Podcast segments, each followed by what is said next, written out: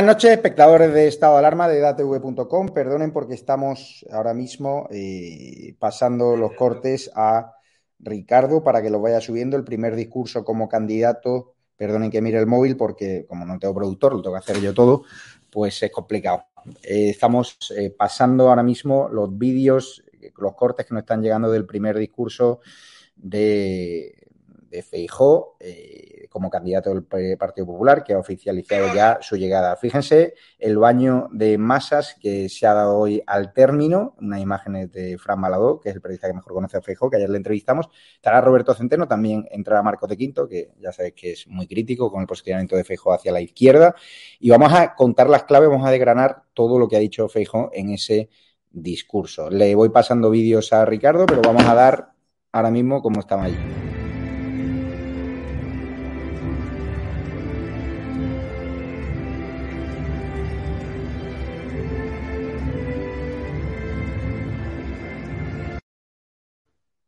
Así estaba, eh, ya tengo ahí eh, a Roberto Centeno, no sé si ha podido ver las claves, ahora Ricardo lo, los está procesando eh, tranquilamente para que vean el discurso que ha dado Feijó, mmm, donde ha lanzado mensajes muy velados a Vox, diciendo que él no va a llegar al gobierno o que no va a llegar al PP para insultar a Pedro Sánchez, sino para ganarle, que va a ser la alternativa real, lejos de la política del tuit lejos de la política de las ocurrencias, lejos de los tribalismos y de la gente que quiere polarizar. Roberto Centeno, ya eh, tu amigo Feijo ya está aquí.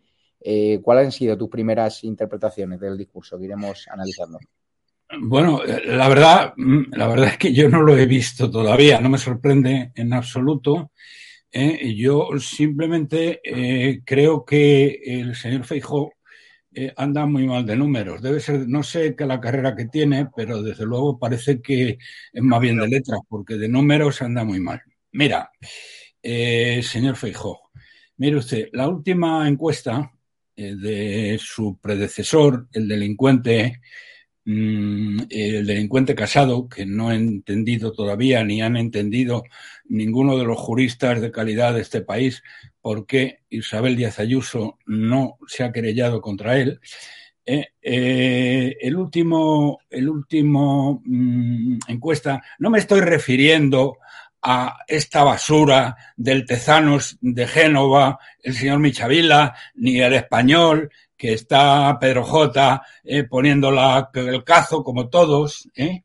Eh, y que lo que dicen no tiene eh, ningún fundamento. Me estoy refiriendo a la de verdad, de tomanía. Bien, de momento, querido señor Feijó, tiene usted 57, así es como se lo ha dejado el tema. Tiene usted una intención de voto que le da 57 escaños y el, eh, el eh, Vox, con el que usted no quiere ir ni a recoger monedas de oro, pues tiene, no me acuerdo cuántos, pero está entre 92 y 95.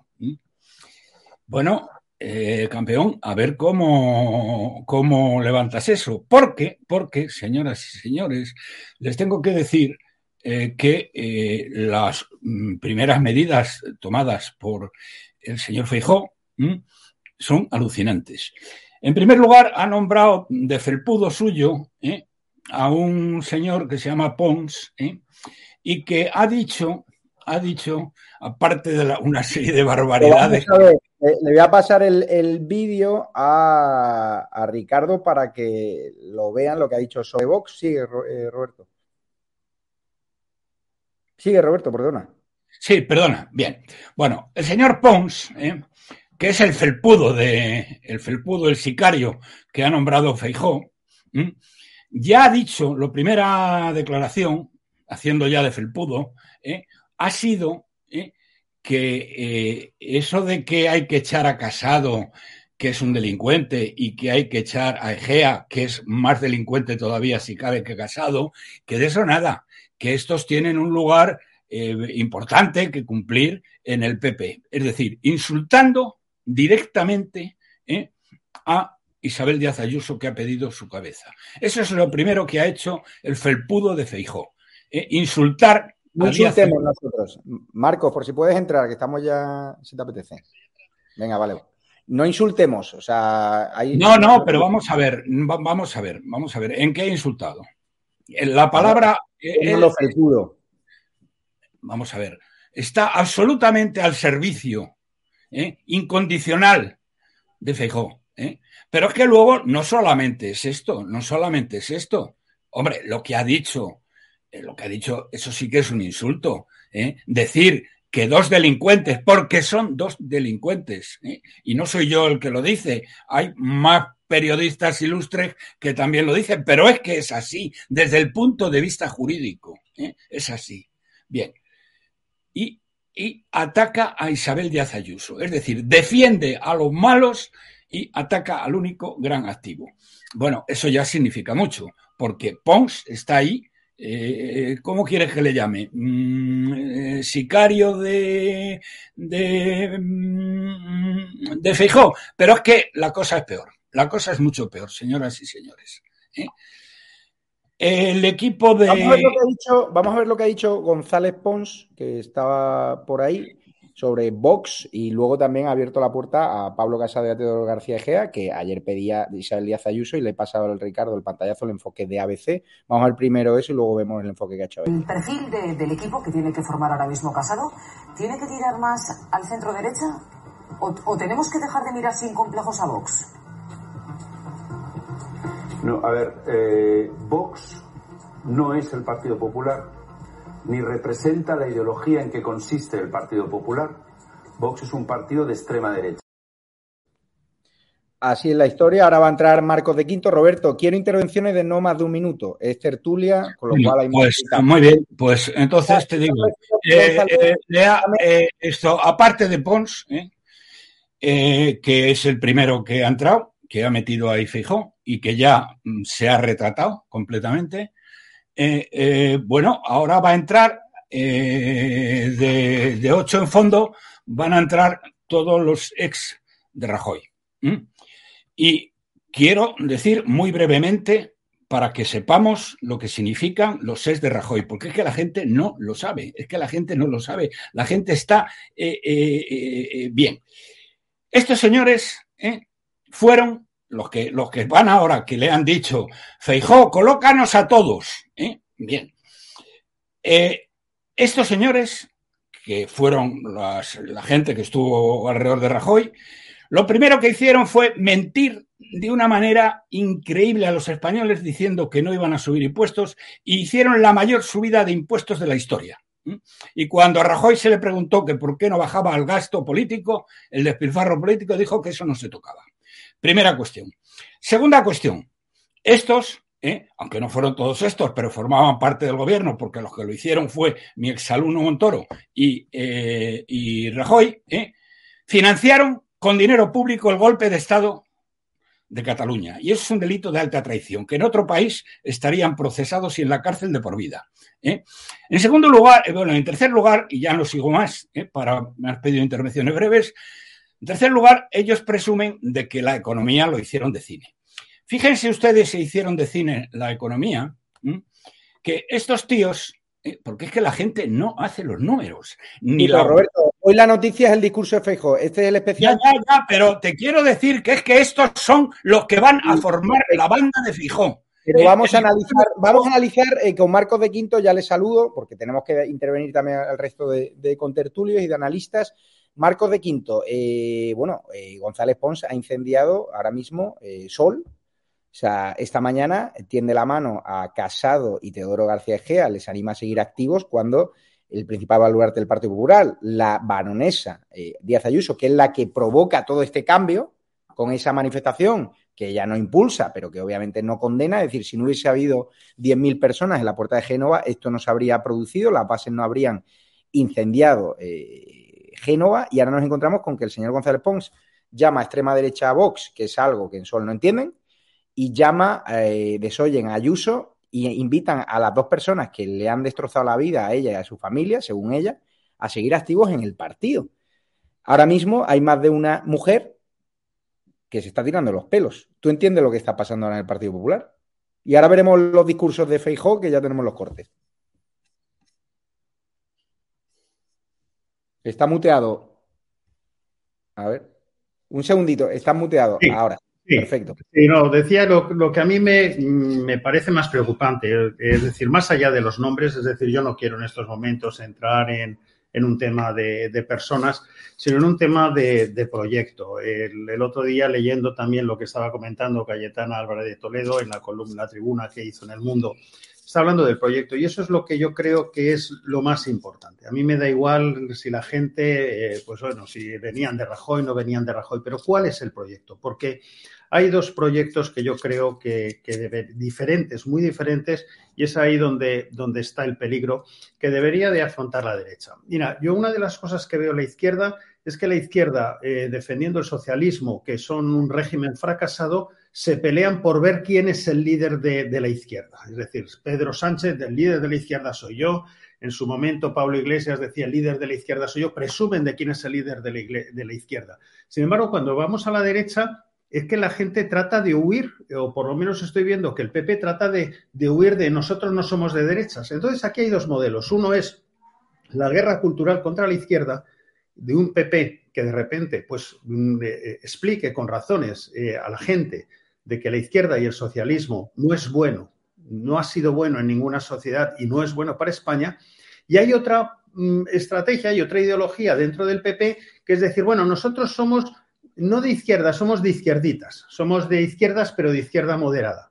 Y bueno, a lo mejor eso pues le da determinados votos en el centro, pero entonces queda huérfano diciendo, pero bueno, vamos a ver, aquí tenemos Partido Comunista, aquí tenemos un partido socialista y ahora resulta que la derecha se vuelve socialdemócrata. Luego, ¿dónde queda realmente la gente, eh, realmente que liberales y tal, de, de representados? Es como sustraer un partido. Y yo creo que eso es donde se tiene que clarificar ideológicamente dónde está este nuevo PP que quieren llevar. Porque si empiezan con todos los tics que agradan a la izquierda, que agradan a los medios de la izquierda, que agradan a los poderes fácticos de la izquierda, empiezan a llamar a Vox extrema derecha y tal, y se hacen con ese discurso facilón para tratar de agradar a votantes desengañados con el PSOE, pues la verdad es que me parece que es pan para hoy y hambre para mañana y sobre todo pues es, es, es dejar eh, pues eso, pues es, es no enfrentarse eh, al problema que tiene España con estos socialistas, sino es tratar de hacer un socialismo light y a ver si pillan un poquito más de votos. Y me parece para mí pues un desastre, sería un desastre para el Partido Popular. Pero yo, sin embargo, sigo todavía a la espera de una clarificación ideológica de a dónde quieren llevar a este partido. Entre tanto, pues bueno, pues les daré eh, el beneficio de la duda por el momento. Vamos a escuchar por partes el discurso de, de Feijó, un discurso de hombre de Estado, como califican en su equipo, ante su gente de confianza, insistiendo que él viene a la política a hacer política útil, a no dividir, a no polarizar, a no hacer política tribal, a no hacer política a golpe de tuit, un político gris, un político pragmático eh, que ensalza su gestión y que hoy decía en los pasillos del Congreso, ya su gente de confianza, los que hace dos semanas traicionaban a Pablo Casado, que, bueno, que ahora están contentos con este Partido Popular porque vuelve el Partido Popular de la gente que tiene trayectoria, no de los niñatos, decían textualmente. Ahora ha tenido algún guiño hacia Pablo Casado, hacia José María Aznar, lo cierto es que le han puesto la alfombra roja, Isabel Díaz Ayuso, como veníamos avisando Centeno y yo, eh, todo lo que ella pensaba hace dos semanas que iba a ser positivo para ella, pues se está viendo que va a ser negativo porque ahora mismo la convivencia de las ideas de Ayuso con las de Feijóo mmm, no casan, no casan. Y es así. Él ha dicho va a descentralizar mucho el partido. En la Comunidad de Madrid quieren ir a un modelo muy esperancista, como el de Esperanza Aguirre, de marcar perfil propio, pero los gallegos, ya te digo yo, que marcan impronta. Y si hay una decisión de aislar a Vox, de calificarlos de extrema derecha, al final obligarán a Isabel a hacerlo eso. Y se ha invitado a los dos las dos personas que han intentado acabar con su carrera política y que se tienen que enfrentar lo mismo a un juicio por revelación de secretos, le invita a seguir en política activa, pues obviamente Isabel Díaz Ayuso no está contenta. Él no ha hablado con ella directamente, solo ha hablado con su entorno. Vamos a escuchar a Queridos amigos, queridas amigas, todos sabéis que en junio de 2018 tuve una oportunidad ante mí y la respuesta fue distinta. Y la respuesta fue distinta. Sé que en aquellos días también hubo hubo algunos, muchos, más de los que yo pensaba, que pedisteis que diese un paso al frente. Y sé que a algunos les defraudé al no hacerlo. Hoy me permitiréis que explique qué creo que ha cambiado. Se ha cortado, no sabemos por qué, pero vamos a ver otro corte. España padece el peor gobierno de su historia reciente. Y además, en un momento muy difícil. Tras el shock de la pandemia, nuestra economía vive en una tormenta perfecta de inflación, de déficit desbocado y de incremento masivo de impuestos. Y el gobierno de nuestro país se apoya en todos aquellos que no creen en nuestro país. No creen en las instituciones españolas, tampoco creen en las instituciones europeas, no creen en las instituciones atlánticas, no creen en la OTAN. Y están debilitando la gobernabilidad de nuestro país y también nuestra imagen internacional. España vive en una situación límite y quienes hoy están en la Moncloa ya han demostrado que no están preparados para afrontar una crisis de esta magnitud, ni para diseñar la recuperación que España necesita. Ante esto debemos de dar un paso al eh, ¿cómo te, Roberto Centeno, ¿qué estás entendiendo del discurso? Estamos teniendo problemas, se está eh, cortando, ahora, lo, ahora pedimos que se... No, vamos a ver, eh, estoy entendiendo que, bueno, es un discurso en el que no está diciendo nada, excepto generalidades, pero yo quisiera mm, añadir algunas de las cosas que ha dicho Marcos de Quinto, le, quiero poner, le quiero poner cifras, que es lo que, lo que hay que hacer. Eh, mm, decía Marcos, y tiene razón en eso, dice que no le importan las personas. Hombre, sí, Marcos, pero si en este momento el equipo que va, en principio, va a arropar al señor Feijó eh, son los antiguos de, de, de, de, Rajoy, bueno, estos señores tienen una historia eh, y entonces se sabe lo que van a hacer. ¿Eh? Y no me lo dejasteis decir antes, pero no me, no me resisto a decirlo ahora, porque es que esto la gente no lo sabe, increíblemente, porque dicen, es que mm, la economía la llevamos fenomenal. Bueno, fueron un desastre total y absoluto. ¿eh? Fíjense ustedes, empobrecieron España en 290 mil millones de euros. Porque el PIB, después de que los primeros años bajó, luego subió, y el PIB eh, subió 130 mil millones en siete años, 130 mil millones. Y nos endeudó ¿eh? en 420 mil millones. Es decir, empobreció a España en 290 mil millones. En el tema del paro, que creó empleo, pero bajaron las horas trabajadas, lo que hizo es repartir menos horas entre más gente. ¿eh? O sea, un desastre sin paliativos. Pero luego hay otra cosa muy importante que, que, la ha dicho. Hay un vídeo que, en la cual él eh, hace una declaración.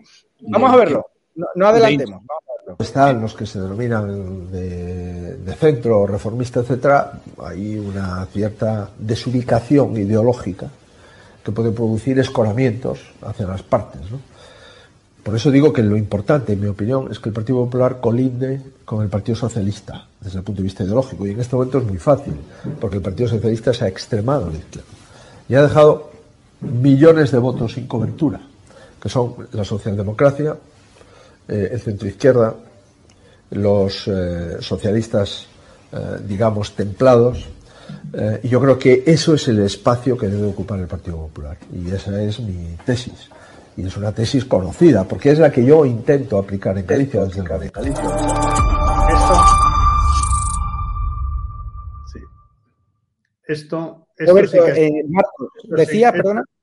Esto sí que es preocupante, porque lo que no se puede hacer es que el partido eh, que representa al centro derecha, el que va supuestamente a ser el líder, que va a, a, a, dirigir el centro derecha en un país tan serio como en España, diga que el espacio donde tiene que jugar su partido es el de la socialdemocracia, es el del centro izquierda, no el centro derecha, el centro izquierda, y donde juega el socialismo templado.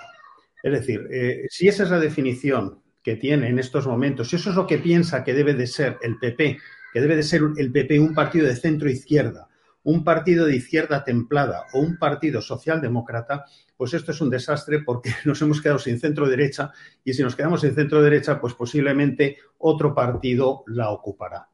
Y, yo creo que, es demasiado, demasiado peligroso estas declaraciones. Pero es más, ha habido otras declaraciones eh, donde creo que, eh, Feijó está hablando del poder eh, centrífugo del PP, es decir, de lo que es una descentralización del PP. Es decir, yo creo que en España se está echando de menos el que haya un partido que defiende el interés de todos los españoles, independientemente de dónde hayan nacido, en qué comunidad están. Si lo que se pretende es eh, en estos momentos hacer una especie de federación, que el, PP se convierta en una federación, como de hecho ya es el, PSOE, pues eh, la verdad volvemos a una España donde los ciudadanos ya no serán iguales. ¿eh? Será una España de autonomías, compitiendo unas con otras, de ventajas, eh, etcétera. Entonces, pues bueno, yo creo que, es un flaco favor el que se hace a los ciudadanos españoles cuando un partido eh, que debería defender los intereses nacionales ya se empieza a decir que se va a fragmentar, que va a ser un partido eh, centrífugo con, con, un centro relativamente con escaso poder y va a ser pues eso pues una constelación de varonías y por otro lado que se va a enfocar en ser un, un, partido de derecha socialdemócrata. Luego eh, es, es, tremendo. Por eso por eso yo creo que a lo mejor eh, quiero de nuevo dar el beneficio de la duda y espero que llegue un momento en que vayan a rectificar. Porque si esto es así yo no entiendo que Isabel Díaz Ayuso, que es una liberal, o gente liberales que hay en el Partido Popular, como Esperanza Aguirre, como mucha gente, como Dani Lacalle, como tal, que liberales de verdad en estos momentos eh, estén escuchando estas manifestaciones y no se lleven las manos a la cabeza. Totalmente. Roberto, ¿qué opinas de esta declaración de intenciones? Vamos a ver otro cachito del discurso por aquí. En mi opinión, España necesita un partido como este Necesita un partido como este porque necesita un gobierno. Un gobierno que no confunda el entendimiento con el sometimiento a los intereses de unas minorías. Un gobierno que sepa que está ahí gracias a una constitución y tiene el deber de defender y defendernos ante quienes vayan en su contra. Un gobierno, un gobierno con una política económica que no nos lleva a la cola de Europa, como ha sucedido en la pandemia, que gestionó a ratos, cuando le interesaba era cosa de ellos, cuando no era cosa de los demás, y siempre gestionando de manera improvisada. Un gobierno que no vea en el que crea empleo y riqueza un enemigo, que no machaque o expulse a los autónomos solo por querer trabajar. Un gobierno que financie los servicios públicos conforme a las necesidades objetivas de sus ciudadanos y no al color político por el que se opte en cada lugar. Un gobierno que entienda la discrepancia como un punto de partida, pero que no convierta la diferencia en barreras insalvables para acordar. Un gobierno que entienda que la política necesita de grandeza y no de dogmas ni de luchas tribales. Un gobierno eficiente, serio y con sentido común, sin ministerios de relleno ni ocurrencias para el tuit de cada día. Un gobierno con una política energética definida, para la que la falta de criterio no siga reflejando la factura de la luz todos los días, en todos los hogares y en todas las empresas. Un gobierno un gobierno que prefiera trasladar el conocimiento a los más jóvenes a través de las escuelas y las universidades en vez de trasladar la ideología a las aulas. En definitiva, queridos amigos, un gobierno que gobierne. ¿Qué te ha parecido, eh, Marcos de Quinto? Eh, al final eh, es un ataque velado a Vox, no lo menciona, pero cualquiera que haya seguido el discurso marca distancia con, Vox, se apela como, como el voto útil pero claro, es que renuncian a lo que tú decías o lo que pedía Cayetana Bretolo en su carta en El Mundo de, ayer, a la, batalla cultural. O sea, vuelve la materia de Rajoy, vuelve el sorallismo, vuelve la burocracia, ¿no? Los burócratas. Yo entiendo, o sea, yo, yo, yo entiendo que, que, un partido, que el PP, pues trate de marcar una diferencia con Vox. Y eso yo lo, yo lo entiendo. Lo que yo no entiendo es que se note más visceralidad contra Vox que contra gente como Podemos, como contra la CUP, como contra RC, como contra eh, el PNV, como contra Bildu. Es decir, parece que esa visceralidad se está gastando contra quien eh, podría ser tu socio y, y, donde tienes supuestamente muchas más cosas en común, porque son además tus antiguos votantes, pues no, pues ahí es donde existe, ya te digo, una animadversión que no se explicita eh, contra, contra estos otros socios del gobierno, que de paso se dice sí, porque van contra España, pero bueno, pero, pero donde me voy a centrar y donde voy a empezar aquí a dar tortas es contra Vox. Pues, pues, bueno, eh, simplemente pues un tema estratégico y caerá mucho mejor pues al país, a determinados medios, a prisa y a lo mejor a algunos poderes fácticos, bancarios y tal, pues esos discursos serán fenomenal, pero yo creo que al final no conectan, no van a conectar con la gente. Pero bueno, cada uno que haga con su partido eh, lo que quiera, que lo lleve a donde quiera y, y ya está. Pero ya te digo, no me parece demasiado inteligente coger esta postura socialdemócrata y ir directamente contra Vox en la situación en la que estamos, donde la mayor parte de ciudadanos lo que está queriendo es que haya un, entendimiento de las fuerzas que quieren eh, promover una alternativa ya de manera inmediata a este gobierno que tenemos, porque cuatro años más con este gobierno puede ser muy peligroso para nuestra democracia. Ana ¿Qué, ¿Qué, opinas de que... Han asaltado todo, perdón, y lo único que les queda por asaltar prácticamente es el INE, el Instituto Nacional de Estadística, eso lo falta ya que se lo den a Tezanos, el Poder Judicial y, el Banco de España, yo, porque prácticamente ya van a copar todas y que en cuatro años ya sí que desaparece, ya tenemos el PSOE manejando absolutamente todas las instituciones que deberían de ser más o menos instituciones neutrales al servicio de todos los ciudadanos y del Estado y no al servicio de un partido. Sánchez estará encantado, eh, eh, Marcos, Sánchez en Moncloa estarán encantados, ¿no? Porque ya tienen un aliado, ¿no? En principio.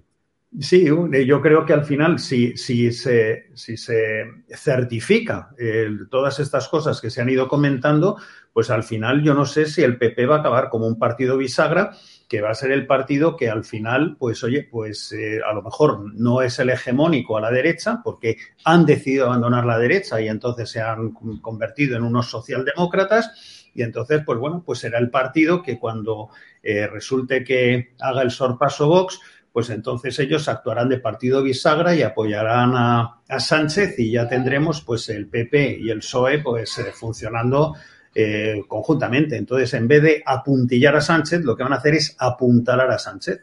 probablemente yo creo que esa es una deriva muy plausible, a no ser de nuevo, de nuevo, que de una manera inequívoca digan las dos cosas, porque también en el discurso que hizo en el PP Isabel Díaz Ayuso dijo dos cosas básicas, es decir, hay una derecha tiene que luchar, tiene que estar en la guerra cultural con la izquierda y contra los nacionalismos.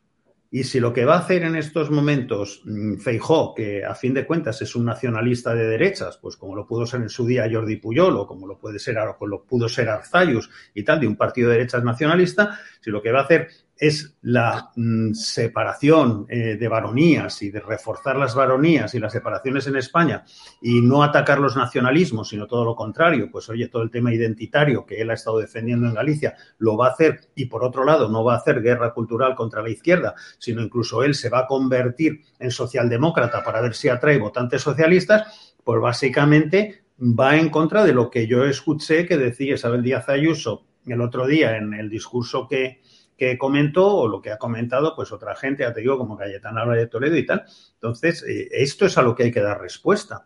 Y, hablar un poco de las ideas y de cuál es ese proyecto. Pero entre tanto, pues son discursos un poquito genéricos, un poquito vacíos, hasta que se presenten. Pero me da, me da mucho miedo esta situación.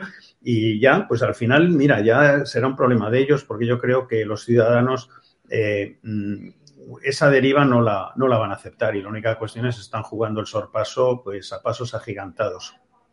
Claro, porque Roberto Centeno, eh, te confirmo que ahora mismo hay gente en Sol eh, viendo este programa, está teniendo muchísima audiencia para las horas que son. Llevas días alertando de que Moncloa, una vez que acabó con Pablo Casado, que era el que menos importaba, va por Isabel Díaz Ayuso y ayer contabas en tus redes sociales que los gallegos también quieren ir a, por Díaz Ayuso. Hoy González Pons, el nuevo portavoz de Génova hasta que sea este Congreso Extraordinario, el responsable del club, tiende la mano a Casado, tiende la mano a Egea, le dice que sigan en la política activa, a los mismos a los que Ayuso pidió ayer que los expulsasen, y marca Feijó un discurso anti-Vox, sin mencionarle, pero cualquiera que haya leído el discurso sabe perfectamente que dispara contra la línea de flotación de Vox, política de Twix, eh, tribalismo, polarización, eh, política de consensos, eh, política útil, pragmatismo, gestión. ¿Qué le dirías si ahora Díaz Ayuso te estuviese viendo?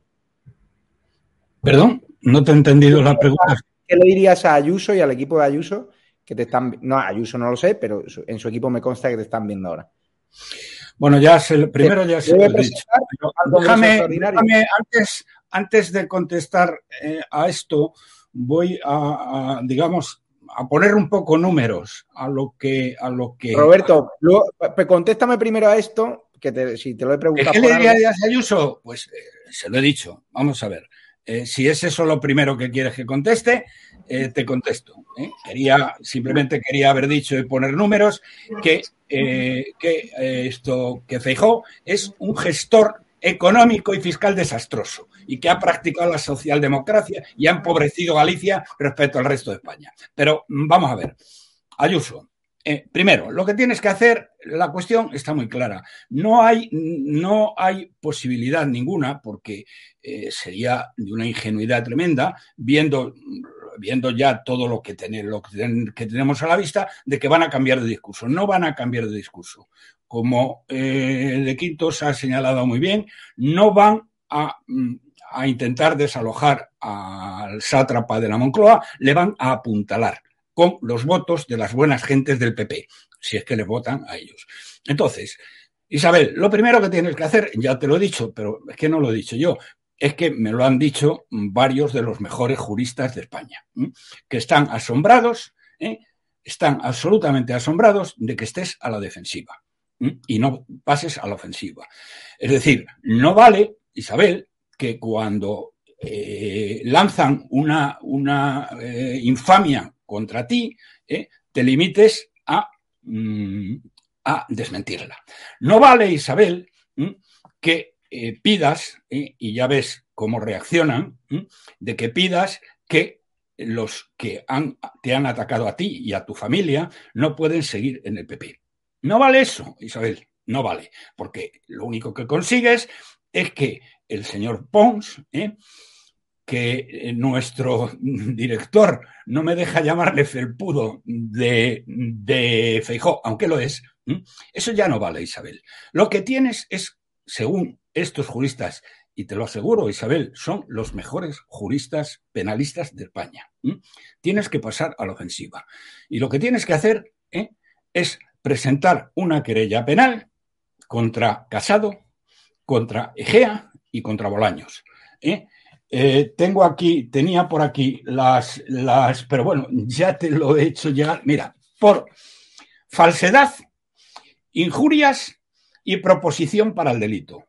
Esto son las eh, acusaciones en las cuales tienes que basar tu querella. Entonces, Isabel, déjate de chorradas, déjate de, mm, de desmentir cosas. ¿eh? Vete a los tribunales. Tienes que sentarlos en el banquillo, porque ya ves lo que te ha dicho Pons. ¿eh?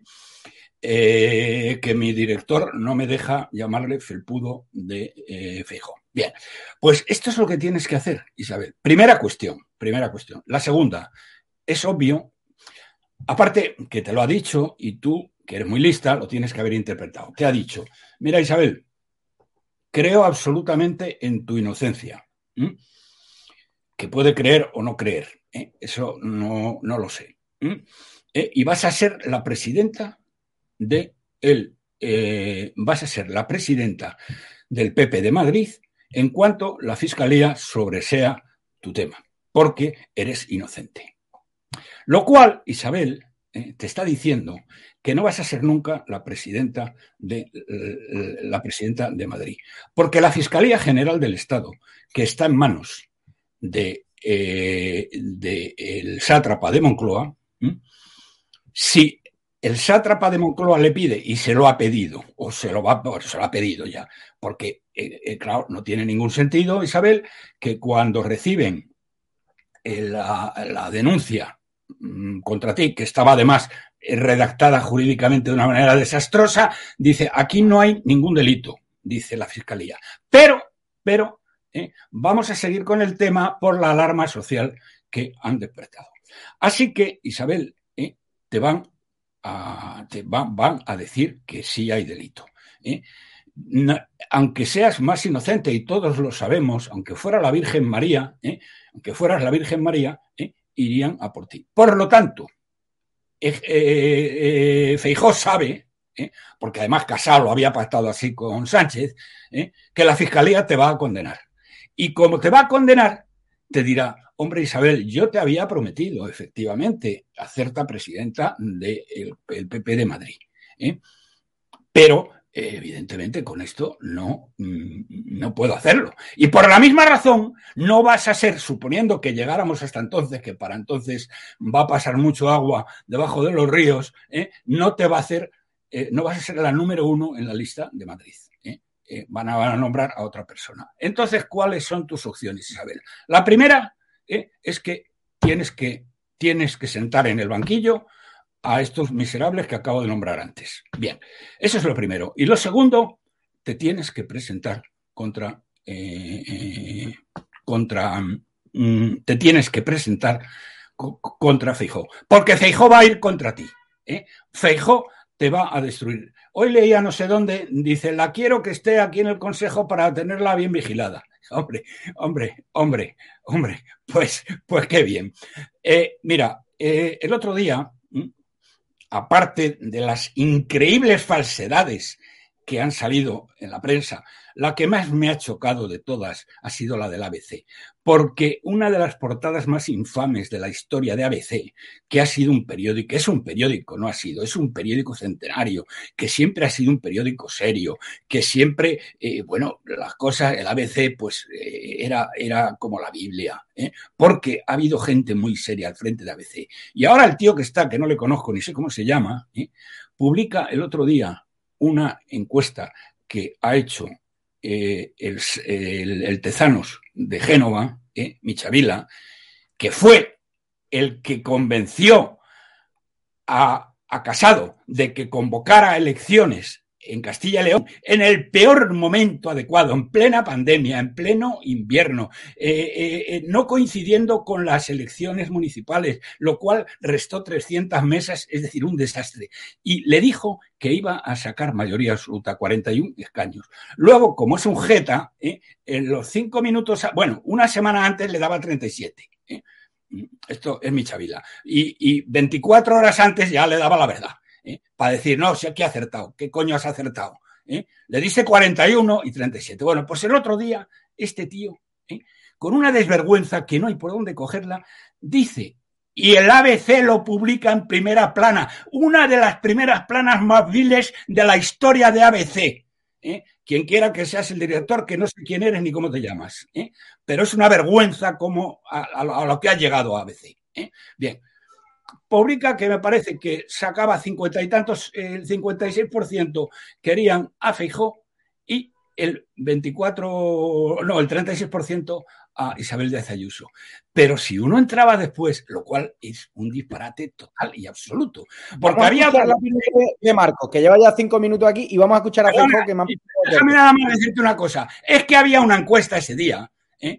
Que la de la de eh, la del ABC era de mil personas, que habían contestado 13.000 personas, en la cual Isabel, ¿eh? el 78% de los votantes del PP te elegían a ti y solo un 6% a Feijó. Entonces, si no le das la batalla a Feijó ahora, ¿eh? te vas a arrepentir, pero sobre todo nos vamos a arrepentir el resto de los españoles, porque eh, estos nos llevan absolutamente a la ruina. Y querido de Quintos, no va a durar cuatro años esto. nosotros vamos a la suspensión de pagos en el momento en que el BCE deje de comprar deuda soberana española. Y eso va a ocurrir entre finales de este año y principios del año que viene. ¿Estás de acuerdo, Marcos, con eso, ese panorama económico que dibuja Roberto? Que cualquiera que le escuche, le escuche viene el apocalipsis, pero con la crisis de Ucrania, quién sabe. Uy, está muteado. Un segundo, desmutea, eh, Ricardo, por favor. No puedo, lo tiene no, muteado. Soy yo, perdona. Ahora, ahora. Sí, sí, no, soy yo. Es que, bueno, antes tengo por aquí, estoy, bueno, como sabes, en Marbella, la niña pequeña creo que me ha desconectado el internet y, ahora me he conectado a través, de, a través del teléfono. Pero me está saboteando aquí, yo no sé si es que eh, está, es, es profe hijo, lo que sea, tiene dos años y medio y, entonces eh, tengo, tengo ese, ese, pequeño problema aquí doméstico. No, eh, no sé, yo creo que primero las cosas en la, economía eh, no pinta bien si seguimos como seguimos, porque primero además eh, con todas las ayudas que se van a recibir, que se han recibido, si esas ayudas se utilizan para incrementar el gasto y no para invertir, para reducir el gasto a futuro, pues imagínate. Yo lo último que yo haría en una situación, si recibo un paquete de dinero puntual que no se va a repetir en el tiempo, sino es algo puntual, lo primero que haría pues sería pues modernizar cosas, digitalizar cosas para no necesitar más funcionarios en el futuro y con los mismos poder hacer muchas más cosas. Sin embargo, lo que se ha hecho ha sido incrementar en 300.000 funcionarios viva la vida y solucionar el problema del paro contratando gente. Bueno, pues cuando se vean los fondos europeos, ¿quién va a pagar esos funcionarios? Entonces, bueno, esto yo creo que lleva lleva un mal, un mal viso porque no son gestores eh, para nada. Eh, si no son gestores, como antes decía la, otra persona, pues eh, imagínate, mm, yo creo que, que, esto pinta, pinta bastante mal. me pasa más vídeos de... Me pasa... Perdona que te he cortado, Marco, cuéntame. No, digo, respecto a Díaz Ayuso, yo tengo la impresión, no, la conozco personalmente, luego es un tema también curioso, porque yo, eh, habiendo estado en el Parlamento durante 15 meses, más de un año que he estado en la política activa, me conozco a muchísima gente del PP, tengo muchos amigos dentro del PP, igual que los tengo en, en, otros partidos, pero con Isabel jamás, jamás he coincidido, pero por lo cual no la conozco a nivel personal pero sí la tengo gran respeto porque a mí me da la impresión de que es una persona de principios, es una persona eh, valiente y es una persona que dentro de lo que es la política económica, pues lo tiene claro, es una persona liberal y, claro, yo lo que entiendo es que independientemente de su popularidad o no su popularidad, si el PP pega un viraje como el que, el que va a pegar, pues, pues a lo mejor no es su sitio, a lo mejor no es su sitio porque estar dentro de un partido que puede tener muchísimas almas y lo que es peor, muchísimas ideologías, pues esto puede ser, puede ser tremendo.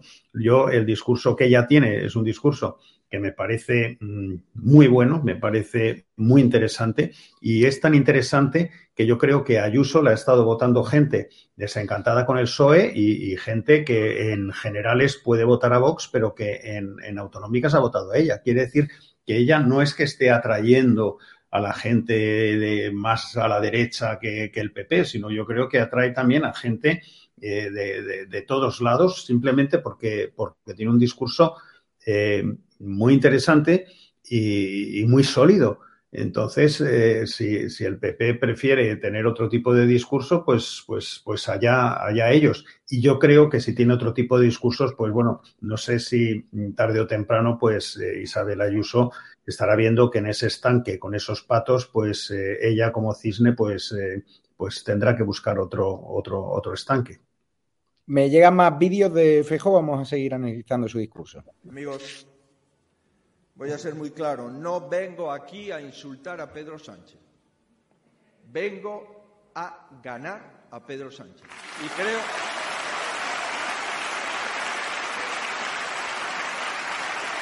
y creo que es posible ganarlo. Lo creo. ¿Qué te ha parecido, eh, Roberto Centeno, eh, un ataque a, a, Vox, este parte, cuando habla de política tribal, populista, radical? Bueno, eh, bueno eh, yo diría que el discurso, si lo tuviera que resumir en un, par de frases, diría que ha sido una mezcla de generalidades, un viva Cartagena, ¿eh? que no significa nada en absoluto, ¿eh? y sin embargo un posicionamiento muy claro ¿eh?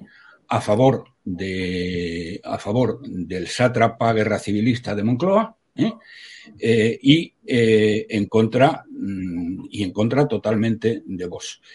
decía el señor de Quinto que mm, Isabel no está en su estanque, sino que está en otro. Y efectivamente así es.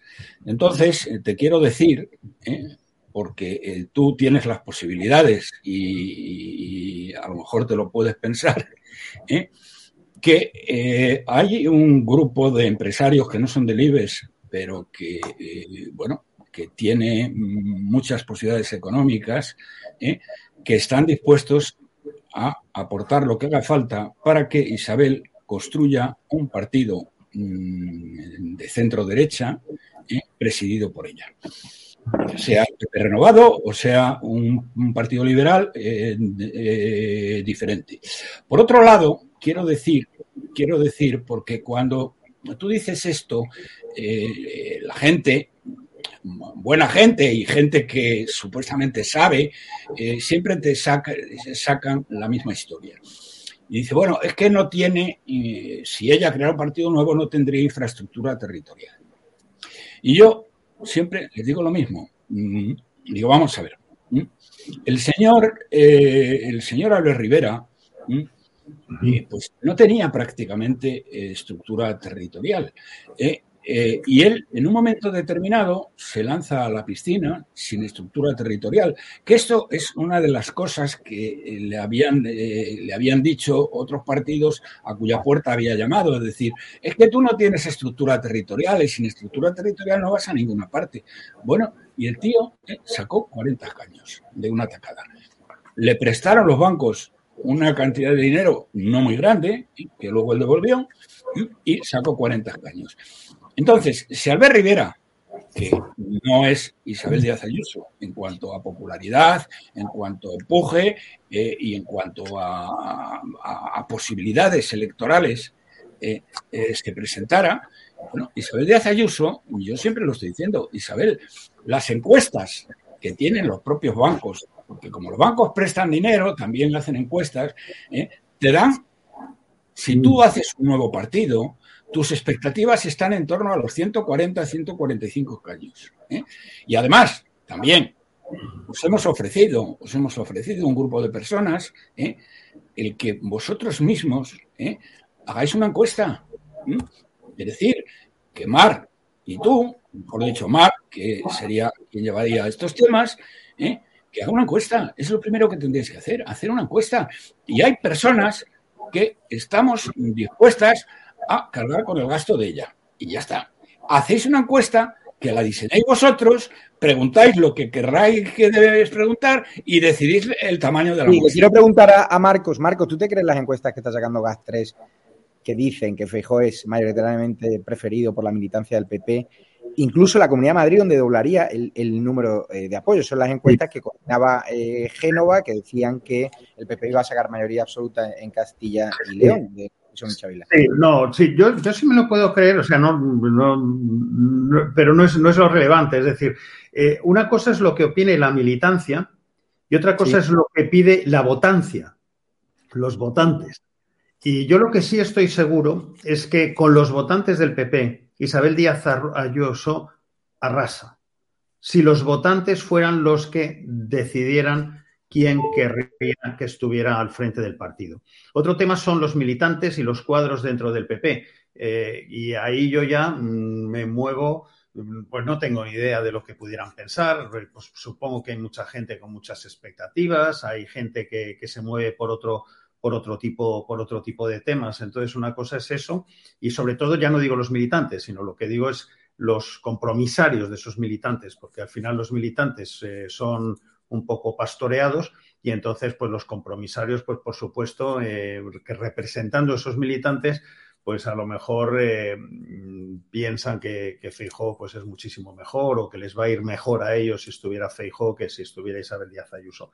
Luego podría ser, pero lo importante al final es el, es el cuerpo electoral, son, son, no es la militancia sino la votancia. Y, y la votancia yo creo tiene muchísimo más, más Isabel. Ahora es un tema suyo el decidir eh, si se quiere presentar y si quiere dar esa batalla. Ella, cobarde no es. Eh, y, bueno, pero antes de dar esa batalla de nuevo, yo vuelvo, vuelvo a insistir en esto. Yo lo, creo que lo importante es, eh, Isabel, yo creo que sé muy bien lo que ella propone y por dónde quiere llevar el PP y hay que escuchar todavía por dónde quiere llevar el PP Feijó. Por lo que ha dicho, por el momento, me parece que es el camino adecuado. Pero esos son los dos modelos que hay que ver, independientemente de Feijó y de Isabel, sino imagínate, te olvidas de las caras y dices, este señor quiere llevar el PP a un partido socialdemócrata, a un partido de que dice de izquierda templada, a un partido eh, de, de, centro izquierda, que lo ha dicho, que lo ha dicho, no ha mentido, y la otra quiere un partido liberal, un partido, por supuesto, donde el Estado sea menos importante, donde se le reste poder al Estado, donde se disminuyan los impuestos, donde el Estado solo se ocupe de cosas absolutamente imprescindibles y necesarias, donde el gasto sea fíjate, Y eso es lo que es importante. Ese es el debate. Fíjate, si Ayuso arrasa ya por dónde va, porque es un fenómeno transversal que triunfa en Madrid, en Murcia, en Bilbao, o sea, en Barcelona, allí la aclaman, eh, de donde vayan, es envidiada por, por muchos varones del, Partido Popular, es decir, arrasa sin atacar a Vox, teniendo puentes. Eh, oye, hay que pactar con Vox, son eh, amigos, son el partido Abascal, son el partido Ortega Lara que tienen matices, que ellos son mucho más eh, duros en determinados mensajes que el PP no quiere entrar. Perfecto, hay matices donde pueden abrir campo. Salir a liderar el Partido Popular, mandando esta mañana a González Pons a atacar a Vox, a ofrecer a Casado y Egea, que son los que han buscado tu perdición, eh, seguir en el Partido Popular, eh, Marcos, ponte en el lugar de Isabel. Acaba de retuitear ella el discurso de, de, yo no sé si ha sido su community manager o ella directamente, que creo que ella sigue llevando las redes sociales. Pero si tú ayer pides la cabeza de Teodoro y Pablo Casado y hoy el que va a ser previsiblemente secretario general del Partido Popular les tiene la mano para seguir en, política, y me consta que ya están negociando pues una salida digna para Pablo, porque el PP tiene muchos tentáculos, muchas instituciones comunitarias donde colocar, ¿tú cómo te sentirías a nivel personal? Sí, sí yo, pero yo no lo, no, no, lo sé, no lo sé. Lo que, lo que debo decir es que que todo eso es más anecdótico, que, que, yo entiendo la parte humana donde se le quiera dar una salida a Pablo, yo creo que, que eso es entendible y tal. Eh, por eso, en la parte humana y en la parte, cuando hablamos de personas, a mí no me gusta ahí hacer eh, mucha leña, porque desde el punto de vista personal, mira, a mí me cae muy bien toda, todo, toda la gente, me caen bien todos y eso. El problema es el problema de fondo. El problema es el problema ideológico y el problema de, fondo. Y, no tienen que, con temas anecdóticos de, temas personales, no tienen que hurtarnos el debate de fondo, que eso es eh, lo que necesita el PP, saber a dónde lo lleva uno y a dónde lo querría llevar otro. Y eso es lo que se tendría que debatir, no si es más eh, fotogénico uno u otro o si tiene unas formas más templados uno u otro. El, tema de lo de no insultar, pues mira, me parece muy bien que Fejó diga yo no estoy aquí para insultar, pero mm, lo que él tiene que entender es que el Partido Popular ha sido insultado, ha sido insultado por Sánchez y ha sido insultado por todos los socios de Sánchez. Se les ha llamado fascista desde el inicio a todo el Partido Popular. Entonces, oye, esto es como lo de Ucrania y, Rusia. O sea, es que vamos a ver si, todas las instituciones, el gobierno y tal, en su mayoría con el control que tienen de los medios de comunicación, han estado insultando continuamente al PP.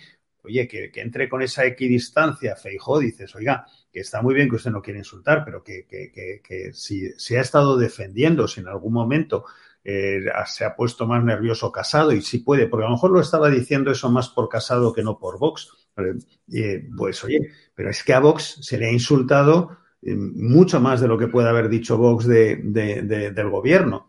Imagínate, si es que a Vox hasta le ha insultado el PP, pues, pues, pues es tremendo. Entonces, eh, pues bueno, pero esos temas son más anecdóticos, porque todos esos temas nos surtan el, el debate importante, que es ideológicamente a dónde van a llevar el PP. Esta Atención, que Vox está viralizando ahora mismo desde distintos grupos de WhatsApp y Telegram el vídeo que Feijó yo creo que nunca querría que vieseis. Vamos a verlo porque ahora mismo se está viralizando, está corriendo como la espuma, lo vamos a dar. Alberto Núñez Feijó. Creo que tenemos muchos elementos para considerarnos en lo que en la terminología se, se dice nación sin Estado.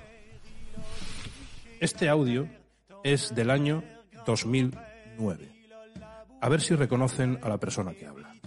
A nosotros nos parece que las asignaturas troncales deberían de ser elegidas por los padres. El idioma en el que se den las asignaturas troncales, que son las de los textos, las del material didáctico, las asignaturas más importantes, eh, deberían de elegir eh, los padres y por eso en ese primer sobre de matrícula le vamos a hacer esa pregunta y esa pregunta va a vincular al gobierno y a partir de ahí haremos nuestra propuesta de política lingüística. Y por último, un compromiso muy claro y muy nítido. La primera lengua para eh, aprender a escribir o aprender a hablar, esa primera lengua, no tenga usted la menor duda, que la van a elegir los padres para sus hijos. Y el gobierno. El gobierno seguirá taxativamente, taxativamente lo que cada padre designe. La entrevista que pudimos leer en el ABC el domingo al cacique de los Peares. Aquello que Vox está incluyendo reagrupar tenemos que conseguir que los ciudadanos lo reagrupen en las urnas.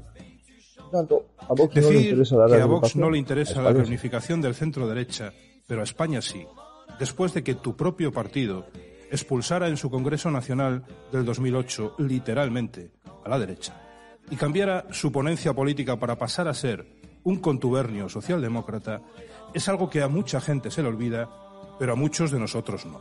Digo que lo importante, en mi opinión, es que el Partido Popular colinde con el Partido Socialista desde el punto de vista ideológico. Y en este momento es muy fácil, porque el Partido Socialista se ha extremado y ha dejado millones de votos sin cobertura, que son la socialdemocracia. La memoria colectiva es un concepto con el que Feijó trabaja a la perfección. Y digo esto porque teniendo en propiedad a la mayoría de medios de comunicación a base de subvenciones, es muy fácil manipular la conciencia de los que leen, ven y escuchan. Pero por desgracia para ti, queda un nutrido grupo de españoles que no comulgamos con ruedas de molino y que no daremos ni un paso atrás. Este vídeo, Marco, después de este vídeo. Sí, mira, Javier, eh, hay, hay una cosa, te lo voy a describir muy claramente. Hay dos modelos. El modelo por el momento el que yo he conocido de Feijó es que Feijó ha vencido al nacionalismo haciéndose él más nacionalista que los nacionalistas y ha vencido al socialismo haciéndose él socialista. Esa es la manera que tiene de triunfar frente al socialismo y frente al nacionalismo. Y hay otra manera, que es la de Isabel Díaz Ayuso, que ha vencido al nacionalismo y ha vencido al socialismo con la guerra cultural y con argumentos. Son los dos modelos. Y eso es lo que en estos momentos, en esa encrucijada es en la que se encuentra el PP. Y Dios les ilumine. Sí, eh, Roberto, ¿cómo te has quedado con este vídeo? Bueno, no, es que no me sorprende nada. Yo diría que es que el tema está claro eh, de una manera eh, total y meridiana. Eh, únicamente, únicamente matizaría mmm, lo que acaba de decir de, Quintos, que mmm, efectivamente él ha ganado en Galicia siendo más nacionalista que los nacionalistas, pero no va a ganar en España siendo más socialista que Sánchez. Eso no va a funcionar.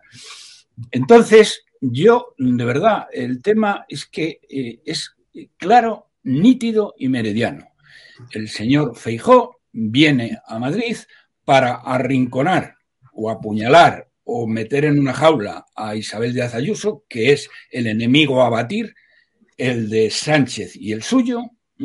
Sánchez tiene a la fiscalía, que la va, que siendo absolutamente inocente, mm, puede, si recibe las órdenes del sátrapa de prevaricar a lo grande, prevaricará a lo grande. ¿eh? Eso no creo que les quite el sueño a ninguno, empezando por la fiscal general del Estado, que en cualquier otro país habría sido expulsada, eh, perdón, en cualquier otro estado, iba a decir en cualquier otro Estado de Derecho. España no es un Estado de Derecho. España es una oligarquía de partidos sin separación de poderes, que es otra cosa. ¿Mm?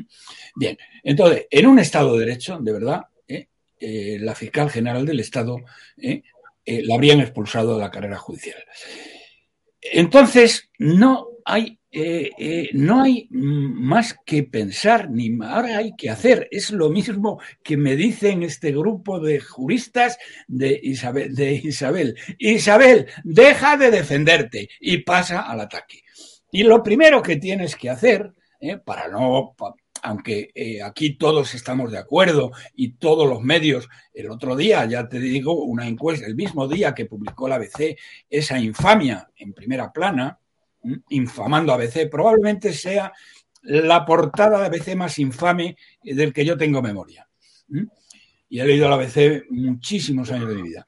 Bien, eh, si no, te, bueno, te daba otra encuesta de 13.000 personas, 13.000 personas, te daba un 78% de los votantes, de lo que sean los votantes. Efectivamente, para distinguir lo que dice de Quintos entre eh, los apesebraos llamémoslo así, bueno, yo lo llamo así, como tú lo has llamado, es más correcto.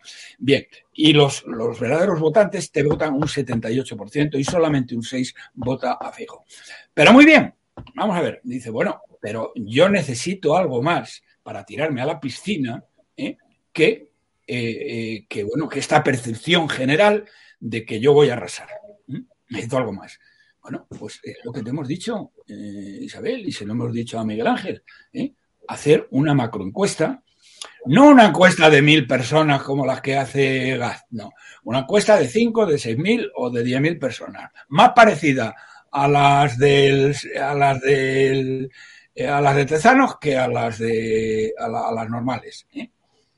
Esa encuesta, diseñar vosotros la encuesta, hacer las preguntas que consideren pertinentes y a partir de ahí tenéis un dato objetivo, un dato matemático y tomáis las decisiones que tengáis que tomar, que no son otras que, A, te enfrentas a, mm, la más sencilla, ¿eh?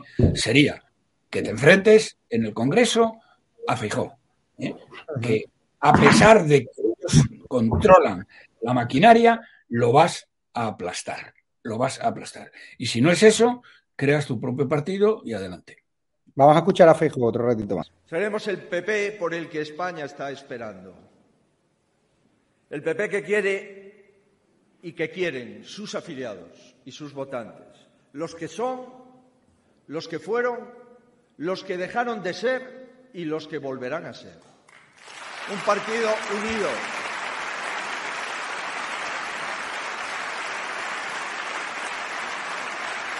Un partido unido Un partido integrador, un partido sólido, un partido solvente, un partido claro, que diga no cuando ha de decir que no y que diga sí cuando toque decir que sí, con toda firmeza y con toda honestidad. Y el partido que quiere la mayoría de los españoles, que necesitan una alternativa madura, una alternativa responsable, una alternativa fiable y, sobre todo, una alternativa con sentido de Estado. Amigos, voy a ser muy claro, no vengo aquí a insultar a Pedro Sánchez. Vengo a ganar a Pedro Sánchez. Y creo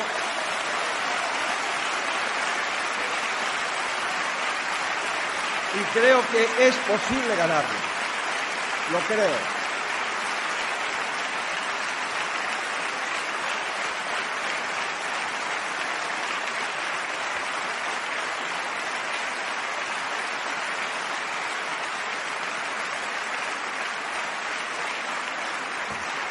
Creo que es posible ganar si todos somos conscientes desde nuestros ayuntamientos, nuestras provincias, las comunidades autónomas, si todos vamos a una. Es posible ganar si este Congreso no va de vencernos los unos a los otros, sino de que el partido salga recuperado y fortalecido. En este Congreso habrá una o varias candidaturas, las que quiera cada militante, pero solo puede haber un derrotado el multipartito socialista, comunista y nacionalista. Marcos de Quinto, tú al, ver esos aplausos, veo ahora un montón de casadistas, de gente que apoyaba a Pablo Casado, a Díaz Ayuso, subiendo fotos de con, con Feijó, eh, cuando hace 10 días la subían con Pablo Casado. Es completamente ridículo. O sea, ¿tú de verdad piensas que se lo cree Alberto? ¿O, tiene un estudio sociológico que dice, mira, Vox no lo vamos a quitar eh, eh, electores porque ya está muy consolidado, vámonos al centro, centro izquierda? ¿No es el mismo error que pecó Ciudadanos? Mira, esto, yo cuando veo esto me da mucha tristeza porque es un poco ver un poco lo que suele ser la vida de los partidos. Eh, es que la gente que ayer aplaudía a unos, mañana aplaude a otros, y si mañana imagínate que se presentara Díaz Ayuso y, ganara, pues estarían estos mismos ahí aplaudiendo también con las orejas todos. Eh, eh, y, otra de las cosas que me da también una gran pena es todas esas llamadas a la unidad, a la unidad lo único que están eh, encubriendo es el deseo de que no se produzca debate. Es una manera de decirlo. Yo no quiero debate, yo no quiero, pero a mí me encantaría ver un debate, por ejemplo, eh, de Cayetana, que no se presenta, pero con, simplemente a nivel ideológico con, Alberto Núñez Feijó, oye, que, se coloquen con una cámara delante y que se tiren un par de horas y vamos a ver qué solidez existe dentro de un proyecto y tal. son cosas esas las que yo creo que me interesaría y que le interesaría a muchos militantes y que le interesaría a muchos votantes del PP. Pero eso es lo que se trata de no hacer. Se llama la unidad para evitar que haya debate, que haya discusión sobre ideas. Es simplemente pues una nueva cara y entonces alrededor de esa nueva cara, como si fuera casi un acto religioso, pues toda la gente tiene que hacer un acto de fe y tienen que seguir a ese líder.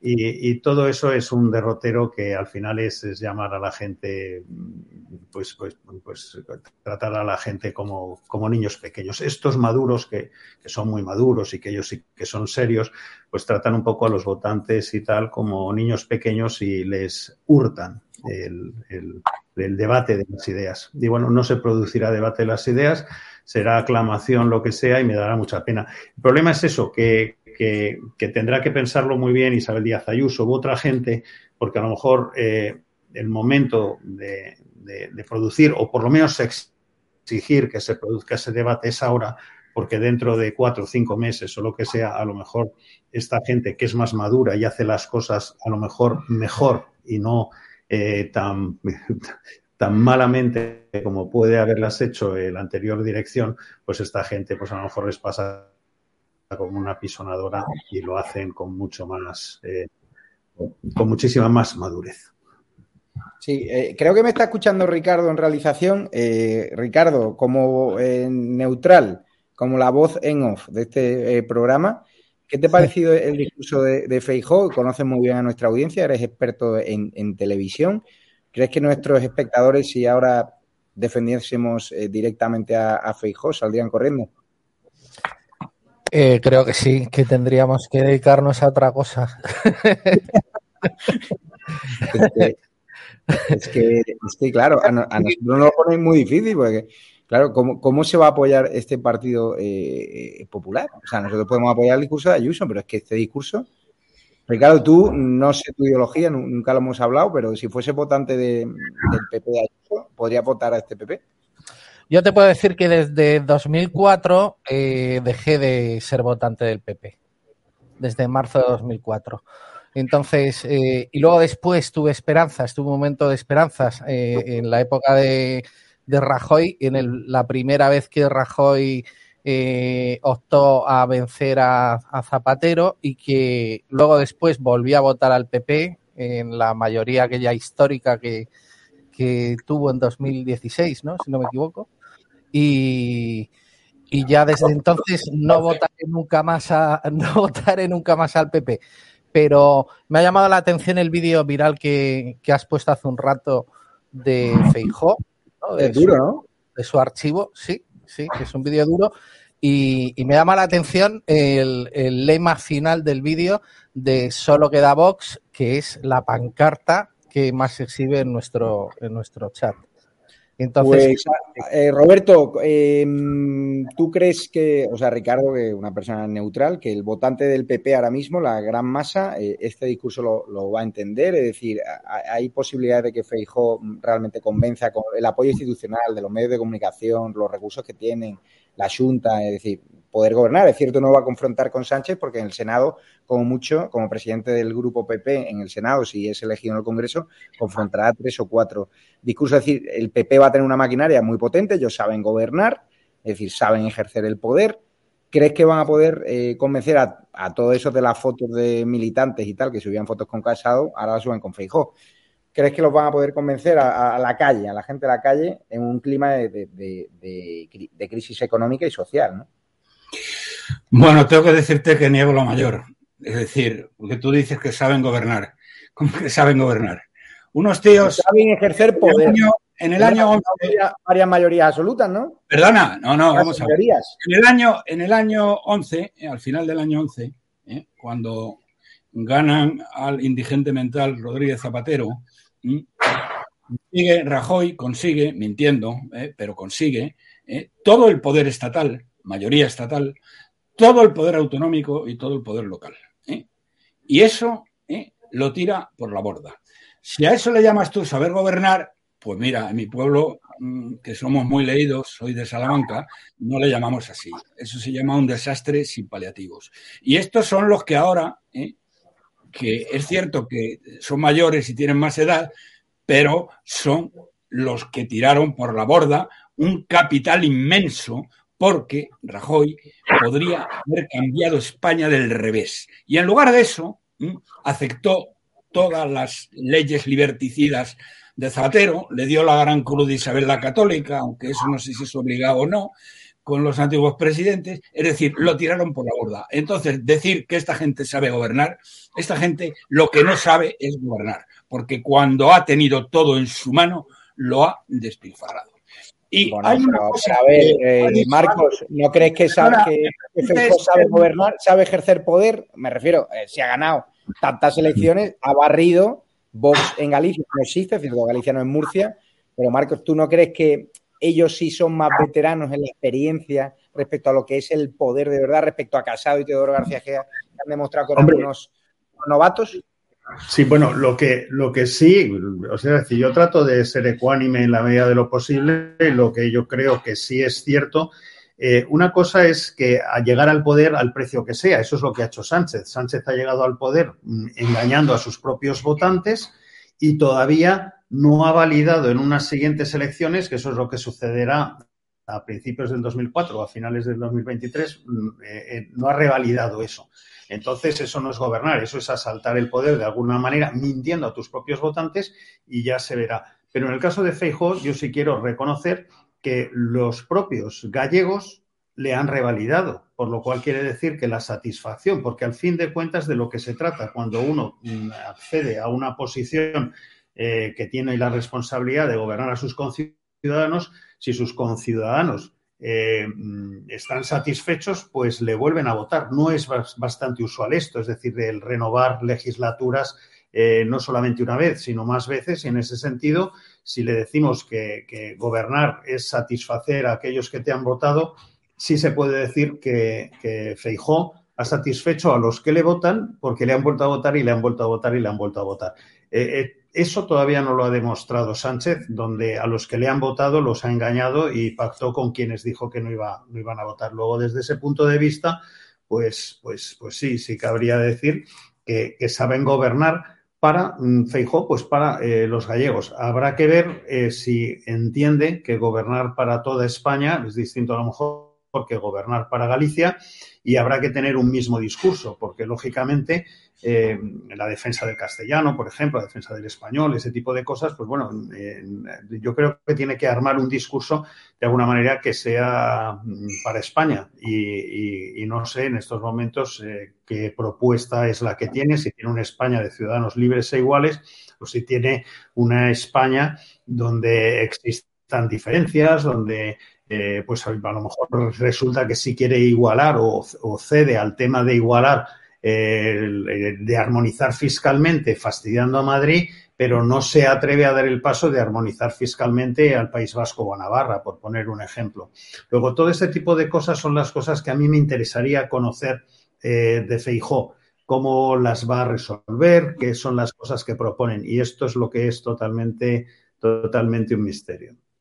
¿Tú qué opinas? Bueno, claro, eh, ¿qué opinas de, esas personas ¿no? que, están subiendo las fotos con Feijó cuando hace dos semanas las subían con Pablo Casado y Teodoro? Es decir, íntimos amigos de Pablo y Teodoro, cómo cambian en cuestión de minutos de, bando. Tú lo viviste en, Ciudadanos también, tú fuiste fiel a tus convicciones cuando viste que el partido no representaba ¿no? lo que representaban en tiempos de Álvaro Rivera, con el que decidiste irte, pero no te adaptaste a la nueva dirección de Inés Arrimán. No, pero yo me, yo me, yo traté de irme en ese momento, yo me fui elegantemente, yo tenía una discrepancia con, con el nuevo rumbo que estaba tomando, pero que no, no se lo achaco ni siquiera Inés Arrimadas, porque el, el, partido eh, fue secuestrado de alguna manera. Inés eh, estaba a punto de, de, de tener un bebé y fue eh, por el tesorero, entonces eh, fue el que prácticamente cogió todos los poderes eh, y, y, otra persona de la dirección y bueno, yo creo que ellos dos de alguna manera por algunas decisiones que tomaron pues se cargaron se cargaron el partido, se cargaron a mucha gente. Yo, estar en un partido, lo que siempre digo es que yo creo que una persona que tiene criterio es muy complicado que esté 100% de acuerdo con todo lo que hace un partido. Yo mm, con Ciudadanos, en el momento que me uní a Ciudadanos, pues pongamos que yo estaba de acuerdo con un 75% de las cosas de Ciudadanos, que ya me parece mucho, y era un partido, pues entonces era un partido liberal, y, bueno, yo estuve en, la dirección con Abel Rivera, con Villegas, etcétera. Cuando yo veo que las cosas pues no van por el derrotero que, iban o, que ya no es el partido en el cual yo entonces me metí, pues decidí de la manera más elegante posible dejarlo. Yo no quería seguir votando determinadas cosas, eh, avisé de que no quería, quería intervenir para poder dar mi punto de vista y de, decir que determinadas cosas eran equivocadas. Eh, no se quería mi opinión, no se quería mi opinión y cuando no se quería mi opinión y yo votar cosas en las cuales no estaba de acuerdo, pues creo que lo que en ese momento es decir, oye, si lo que queréis es mi dedo y no mi cabeza, mi dedo para votar y no mi cabeza, pues oye, dedos tiene mucha gente, contratar, meter a otro y yo dejo este proyecto. Lo dejé dejando el escaño y, y, bueno, y lo dejé de una manera, de una manera elegante. Luego, posteriormente, alguna de estas personas dijeron, es que nos quitamos a Marcos de quién, pero ¿qué me vais a quitar a mí si yo me fui corriendo por patas? Porque y tal, pero, pero bueno, estas son las tonterías que generalmente existen en este, en este mundo. Y, y efectivamente, eh, a mí me, me parece que, que, que, todo este mundo de, de, de, la política y tal es un mundo muy ingrato eh, y, y, lo primero, yo creo que en toda la situación que ha sucedido en el PP, primero, la primera víctima y con quien se ha, ido, se, se ha sido ingrato ha sido con Isabel Díaz Ayuso. ¿eh? Sí. Pero independientemente, eh, también se ha sido ingrato otros, con posiblemente pues con Teodoro y con, y con, y con Pablo Casado, también se han sido pero se será ingratos también en el futuro con otros, incluso a lo mejor se es ingrato con Feijó, otra gente. Es, un mundo muy especial donde eh, no existen excesivas lealtades, donde existe mucha conveniencia y, esa es la parte, la parte fea. Yo creo que la parte bonita de la política es tener ideología, tener ideología y, tratar de esas ideas hacer que, salgan adelante. Una persona dispuesta a cambiar de sus ideas, no por un proceso propio de madurez que le hace cambiar las ideas, sino cambiarlas simplemente por un tema de conveniencia, porque ahora el que viene piensa de una manera distinta, pues está. Pues imagínate que ahora se nos vuelvan socialdemócratas, eh, pues toda, toda la plana directiva de, de del, del, del, PP, pues iba a ser, iba a ser, iba a ser una gracia, ¿sabes? Pero bueno, bueno, imagínate. Y todo se vuelve. ¿Qué opinas del análisis de Marcos? Y, ya también le, Marcos, que tendrá ahora compromisos familiares, que, que si, en el momento de que tengas que ir me dices, ¿eh, Marcos? O sea, que no hay... Eduardo, perdona que no, es que no, no, yo a Eduardo no le conocía y, y nada, que me, me encantó. A Roberto. De, de a, a Roberto, bueno, perdona. Sí. Que también tenemos una cosa en común. Yo tengo una casa en Marbella, ¿eh? que ahora me van a quitar, estos cabrones de esta zona me van a quitar la mitad del jardín para hacer un paseo marítimo. Pero bueno. Porque Roberto, el del, chiri- el del chiringuito eso es bueno. sigue poniendo la música el, del alta, ¿o no? chiring- ¿eh? el del chiringuito es pariente de él, o no sé qué. Pero bueno, esa es otra historia. pero eso, está- eso es bueno porque quiere decir que la tienes muy cerca del mar, si te la quitan para el Sí, paseo está marítimo. en la orilla. Pero, ¿No le has dicho, no, ves. no le has dicho Ya a ves, Urbano al alcalde de Estepona nada o qué? ¿Perdón? ¿No le has dicho al alcalde de Estepona nada, Urbano, que es el mejor alcalde? Bueno, estoy intentando, estamos intentando llegar a algún tipo de acuerdo, pero él ha sido muy listo y ha dicho que hablemos con el arquitecto jefe. bueno, pues ¿qué le vamos a hacer? Pues no tenemos más remedio que morir por Dios. Pero bueno, Oye, Marcos, yo nada más, nada más una cosa. Estoy totalmente de acuerdo con lo que han dicho de Quintos. Hombre, vamos a ver, hay que tener en cuenta una cosa. Lo que estos están aplaudiendo, pero en el fondo lo que están lo que dicen cuando dejan de aplaudir y se acercan a él ¿eh? es Alberto, colócanos a todos. ¿eh? Y nada más una cosa que no, que llevo queriéndola decir desde el principio, pero por una u otra razón no he podido. Eh, mm, es verdad, es verdad que este señor ha ganado cuatro, cuatro elecciones seguidas en Galicia, algo que para mí resulta incomprensible por una razón muy simple. Por una razón muy simple. Porque es un gestor desastroso. Miren las cifras. Según Funcas, ¿eh? que es mm, mm, más fiable que el Instituto Nacional de Estadística, que yo ahí no comparto lo que dice eh, de Quinto sobre la independencia del INE. Según Funcas, en el año 2010, la renta per cápita, el PIB per cápita de Galicia era el 88% del PIB per, cápita nacional. En el año 2019, el último año antes de la pandemia, este genio de la, al que el pueblo gallego había votado tantas veces, ¿eh? la había reducido al 82%. Es decir, ha empobrecido Sí, de una manera enorme eh, su región. Por eso cuando le he oído decir que España tenía que crecer más y acercarse más a otros países, y oye, hijo, ¿y tú qué has hecho en tu región? ¿Eh? No es que la hayas colocado a la cola de España, como estamos nosotros a la cola de Europa, donde ya tienen más renta per cápita que nosotros, Chipre, la República, la Eslovenia, eh, Malta, eh, Lituania, en fin. Pero la ha retrocedido. Es decir, la renta per cápita ha empobrecido Galicia y además la ha hecho mucho más injusta, porque las zonas de crecimiento están en un determinado sitio y las otras las ha empobrecido clarísimamente. ¿Que los gallegos le han votado? Bueno, pues mira, eh, Ah, digo, lo mismo, digo lo mismo que a los barceloneses. ¿eh? Ellos han votado a, a- a su alcaldesa, que decía al Financial Times la primera vez que la nombraron, ¿eh? en primera plana, ponía una ocupa alcaldesa de Barcelona. Bien, pues esta señora la han votado y la han vuelto a votar. La han vuelto a votar, no solo una vez, la han vuelto a Pero, votar. pero, Roberto, digo lo que, lo que digo de los barceloneses, que la disfruten. ¿eh? Sí, y lo mismo digo de los gallegos, que los disfruten. ¿eh? Ustedes les han empobrecido y la han seguido votando. Oye, pues, oiga, No, que técnicamente, técnicamente, es decir, pasar de, ser el 88 respecto a la media, pasar a ser el 82, sí has perdido respecto a la media seis puntos. Pero no quiere decir que se haya empobrecido, quiere decir que no ha crecido tanto como otras regiones que estaban gobernadas por otra gente. De todas en maneras, términos relativos, en términos relativos se han empobrecido. Vamos a ver, esa es la gran trampa. Tú que has sido político y eres empresario. soy económetra, soy ¿Sabes cuál es la gran trampa de los políticos? Que tú creces, eh, porque creces porque la tecnología crece. Y hoy tenemos más de todo ¿eh? de lo que teníamos en el año 75 cuando muere el general Franco. ¿eh? Pero entonces éramos la octava potencia económica del mundo y el PIB, eh, perdón, y la industria era el 36% del PIB. Hoy tenemos más de todo y puede parecer que somos más ricos, pero no lo somos.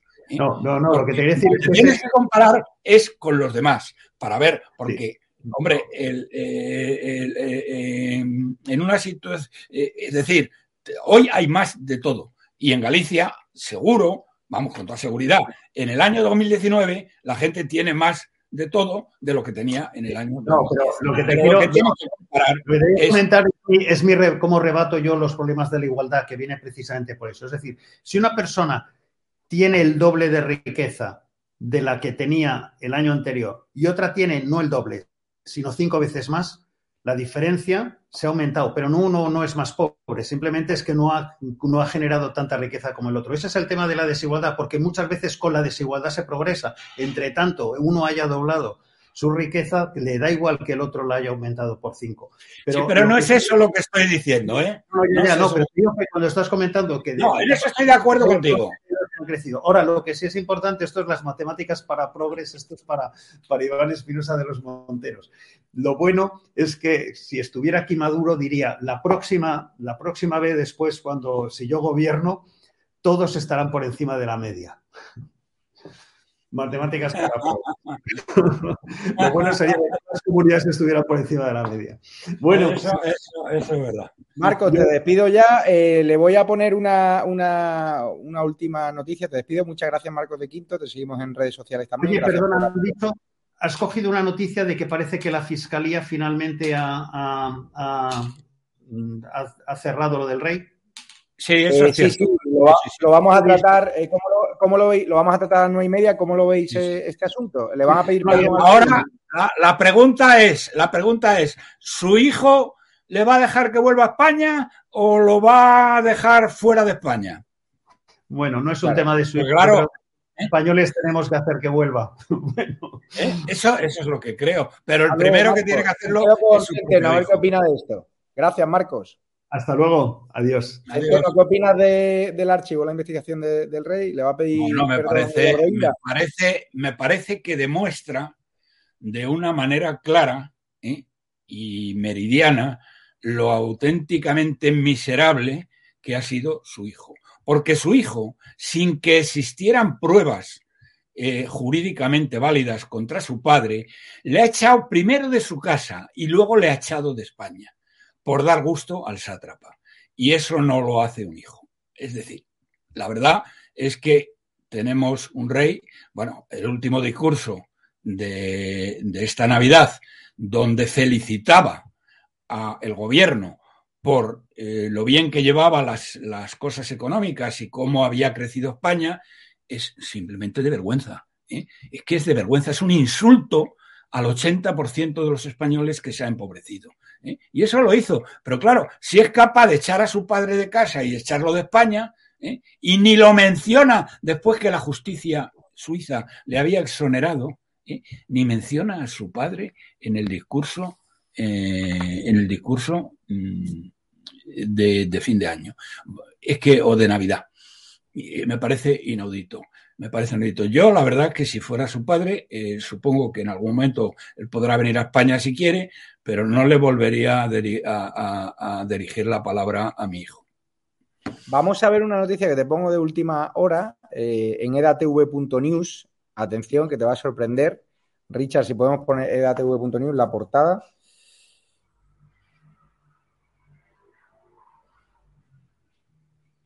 A ver, yo creo que no está.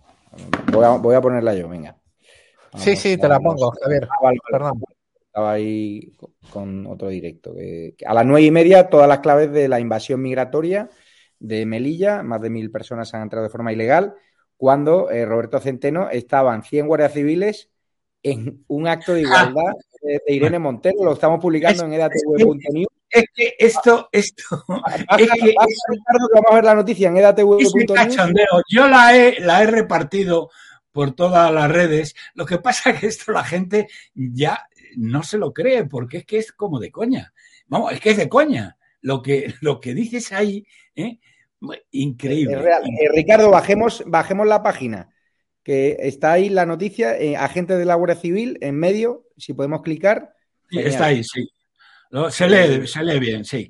Agente de la Guardia Civil en un curso de igualdad obligados, obligados a estar ahí oyendo gilipolleces, ¿eh? una gilipollez que debían estar los tíos con un cabreo de la leche, pero bueno, no tiene más remedio porque la Guardia Civil, si es algo, es una organización superdisciplinada. Y si los dicen los tíos que tienen que aguantar una hora una colección de gilipolleces y de memeces y de tonterías eh, que no hay por dónde cogerlas, pues los tíos están ahí, no a pie firme, pero sentados, escuchando. Y mientras tanto, eh, los ladrones entrando en las casas.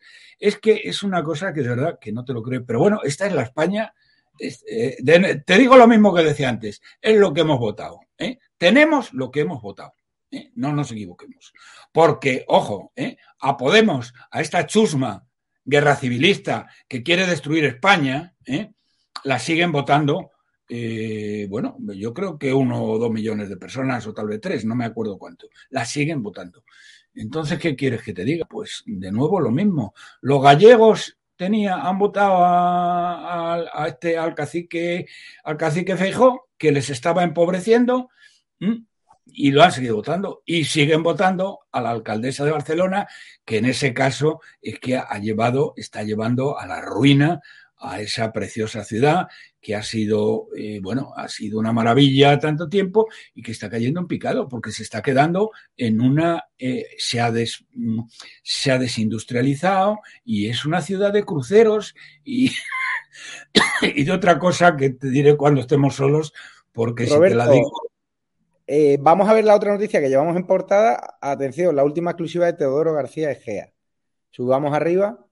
A que no sabe quién llamó para pedirle. García Egea llamó a Ábalos para pedirle consejo tras su dimisión como número dos del PP.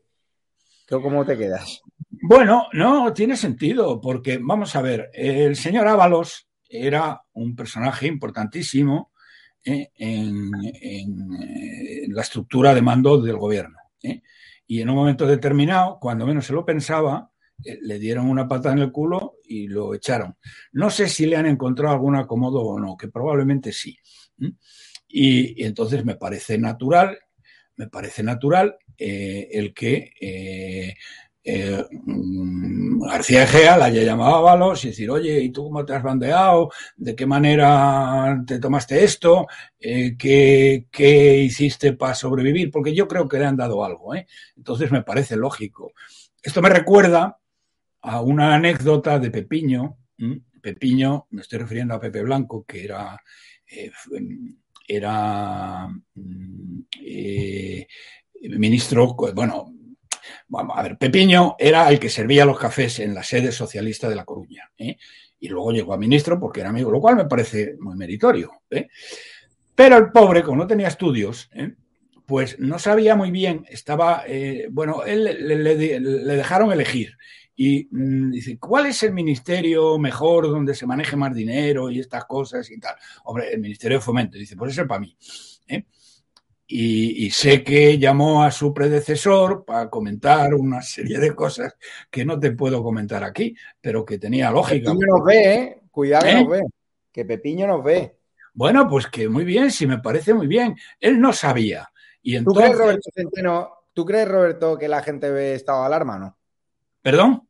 ¿Tú crees que la gente ve estado de alarma? Hombre, yo creo que sí. Entre otras razones porque te quiero decir una cosa, ¿eh? Que te va a sonar a lo mejor a pelota, pero no lo es. Eh, de los presentadores que hay de programas así y tal, es que eh, no hay ninguno que sea como tú. porque tú no solo estás aquí presentando o presentando una serie de noticias que tú ¿Qué es lo que hacen los otros? Es decir, ellos ven una serie de noticias, cogen una serie de personas eh, más o menos enteradas del tema y tienen una tertulia. Y son más o menos inteligentes o más o menos capaces. Yo conozco algunos que lo son mucho. Pero es que tú, además de hacer eso, es que estás en la calle continuamente. Es que estás hablando con los unos, con los otros. O sea, que, eh, eh, bueno, que tienes una actividad de un periodismo de investigación por llamarlo de alguna manera, que no sé si se llama así, pero que eres muy diferente a los otros. Y levantando, sobre todo que, la gente debería valorar. Tú que, tú que has estado en empresa y levantando una empresa, generando puestos de trabajo, que montar una empresa con este régimen social comunista, como está Hacienda y ya sabes a lo que me refiero, es muy complicado este país. Es muy complicado, es muy complicado, pero de todas maneras es eso. ¿eh? Mira, te voy a poner un ejemplo. Te voy a poner un ejemplo. En Europa, en Europa, lo levantó esta persona que es de mi tierra. ¿eh? Buen tipo, un buen amigo. Buen amigo, nos ayuda, Pepe. Bueno, pues este tío cuando monta Europa, ¿eh? Estaba en el aeropuerto de Barajas, ¿eh? dando billetes y cogiendo los billetes a la gente que entraba.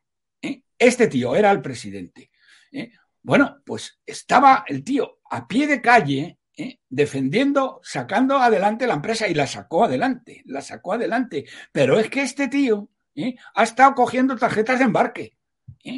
¿Eh? haciendo ese trabajo, el, que no, evidentemente no era el trabajo de un presidente, ¿eh? y tú estás al pie de la calle buscando la noticia, es decir, tú no esperas a que te lleguen las noticias y luego las comentas con un grupo de personas más o menos enteradas o más o menos expertas. Tú buscas la noticia y buscas la noticia. Yo, lo que creo que lo que la audiencia tiene que tener claro de mí es que mm, yo he recibido presiones muy fuertes para echarte del programa, de Génova, también a Javier García Saad, también a Eduardo García Serrano, y nunca, los días que no ha venido Roberto Centeno, porque él no ha podido. Todas las semanas se le invita. Con lo cual, a mí me molesta cuando la gente dice, a ti te paga el PP o a ti te paga Génova. Jamás, eh, jamás el Partido Popular ha influenciado la línea editorial de este medio. Jamás. Es decir, todo lo que se hace en este medio lo decido yo. Lo y con un comité de asesores es decir, que no veáis pájaro cuando Javier García que hoy está hablando con él, no podía venir, no puede venir, o Eduardo García Serrano o Centeno. Tú das fe de eso, ¿no? Totalmente, pero total y absolutamente. Y perdona, que te quiero decir que eres el único que lo hace, ¿eh? Y, y, no me meto con los demás, porque, mm, bueno, pues en un momento determinado, pues un anunciante importante te dice, yo no quiero que aparezca no sé qué, y no tiene más remedio a lo mejor. ¿eh? No me voy a meter en, ese, en esa historia, pero tú en eso eres diferente. Pero no solamente en eso, de tener una lealtad tremenda con tu gente, que yo entendería, perdona, entendería perfectamente que en un momento determinado, ¿eh? pues dijeras, bueno, pues mira, a este tío no le quiero porque es una persona eh, muy, agresiva, no sé qué. yo pierdo dinero. Pero, no solo es eso. Es que tú buscas la noticia Sí, pero yo pierdo, de, como tú comprenderás, eh, cuando yo critico al Partido Popular o, a Génova o cuando os traigo, yo pierdo dinero. Lo entiendo perfectamente. Y alguna vez tú me has llamado diciendo, oye, mm, Javier, si yo me tengo que quitar de en medio, porque obviamente hay partidas presupuestarias que controlan los partidos políticos que se caen, que se caen. Y es así. Todos los partidos lo hacen. Todos los partidos juegan con eh, la publicidad, con el dinero para influenciar. Nosotros, a diferencia del ABC, a diferencia del mundo, que, o de COE Diario, que reciben pasta del gobierno del bulo, que reciben pasta del PP, que reciben pasta de todos los partidos, nosotros tenemos una línea editorial inalterable. Hemos dicho, nosotros no queremos ni un duro de gobiernos de izquierdas. Nos lo han ofrecido en muchas comunidades autónomas a cambio de que quitemos secciones sobre Vara, sobre Castilla-La Mancha, sobre eh, Paje, que ahora ha habido una persona que ha causado baja y por eso no se está haciendo, pero vamos a, a retomar. Es decir, yo podría venderme por publicidad institucional y no se está haciendo. Nosotros hemos recibido algunas campañas institucionales de gobiernos en los que creemos gobiernos de la libertad. Sí, seguiremos haciéndolo, porque yo creo que los gobiernos tienen derecho a comunicarse con sus ciudadanos y este canal lo ve muchísima gente, esta televisión, y también nos viene muy bien tener esos recursos como tienen otros medios de comunicación. Ya estamos haciendo bastante, renunciando al 80 o al 85% de la publicidad institucional por ser libres e independientes y por atacar al gobierno de Moncloa o a las comunidades autónomas de la izquierda que manejan más pasta en presupuesto. Tú sabes a lo que me refiero. ciertamente. Y eso así. Y al final la pero no, solo es, pero no solo es eso, no solo es eso, Javier, es tu actitud. Es decir, tú no te sientas, recibes la noticia, la comentas. Tú buscas la noticia. Y coño, es que tienes que estar moviéndote por toda España. Y bueno, lo que pasa es que eres joven y puedes hacerlo. Pero eh, eso no lo hace nadie en ningún medio. Entonces, la gente tiene que valorar eso. Cómo tú buscas la noticia, cómo te vas a Valladolid, cómo te vas a Palencia, cómo te vas a no sé qué, cómo te metes en manifestaciones, cómo te insultan, cómo te agreden o te aplauden. ¿eh? Pero que eso no lo hace ningún otro medio. Eh, por, por eso, cuando insisto al público, es muy importante que nos apoyan. De hecho, ahora tenemos distintas vías para apoyar. Y ya te despido, Roberto, porque tenemos que terminar. Eh, darte gracias por tu apoyo, por tus palabras. Ahora a las nueve y media de la noche hay un directo muy interesante sobre el asalto a la valla de Melilla. Vamos a explicar por qué se ha producido hoy. ¿Por qué? Es decir, los que están vendiendo que hay ahora un colaboracionismo de Marruecos, puedo confirmarles con fuentes diplomáticas, con fuentes militares, con fuentes de la Guardia Civil, que hoy la policía de Marruecos no les interesaba ese aluvión de inmigrantes. De hecho, han, se ha saldado con 200 detenidos y más de 100 heridos en el, ejército marroquí.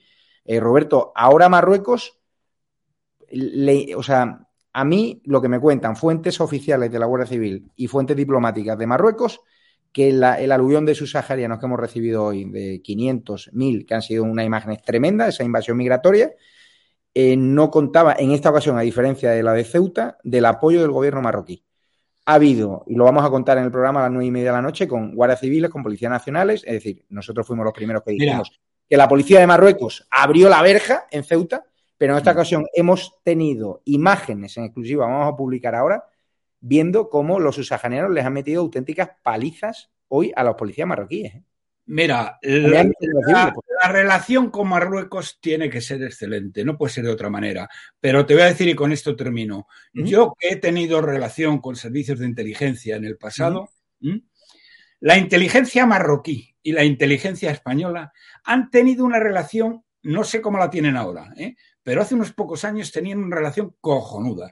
y eso ha permitido a la policía española, gracias a su colaboración con la inteligencia marroquí, ha permitido evitar montones de atentados en este país. Es decir, que tenemos que estarle muy agradecidos a la policía marroquí y sobre todo a los servicios de inteligencia, perdón, y al gobierno marroquí, que es al final del día quien manda en ellos.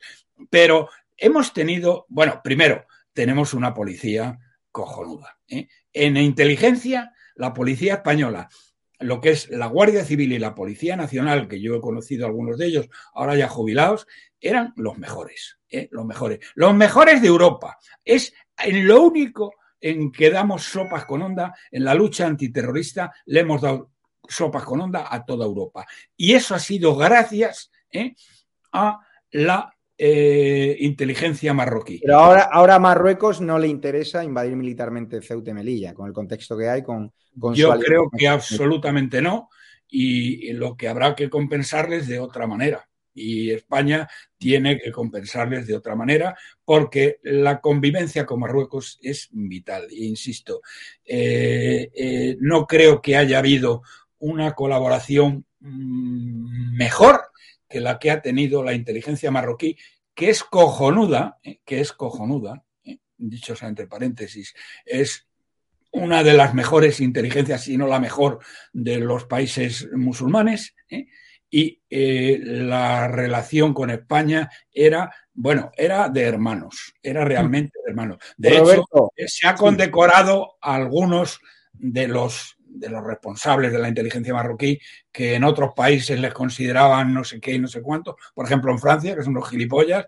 y que tienen complejo de superioridad eh, respecto a los marroquíes, nosotros han sido nuestros hermanos y nuestros iguales. Es decir, doy fe que la relación de inteligencia entre España y Marruecos ha sido excepcional.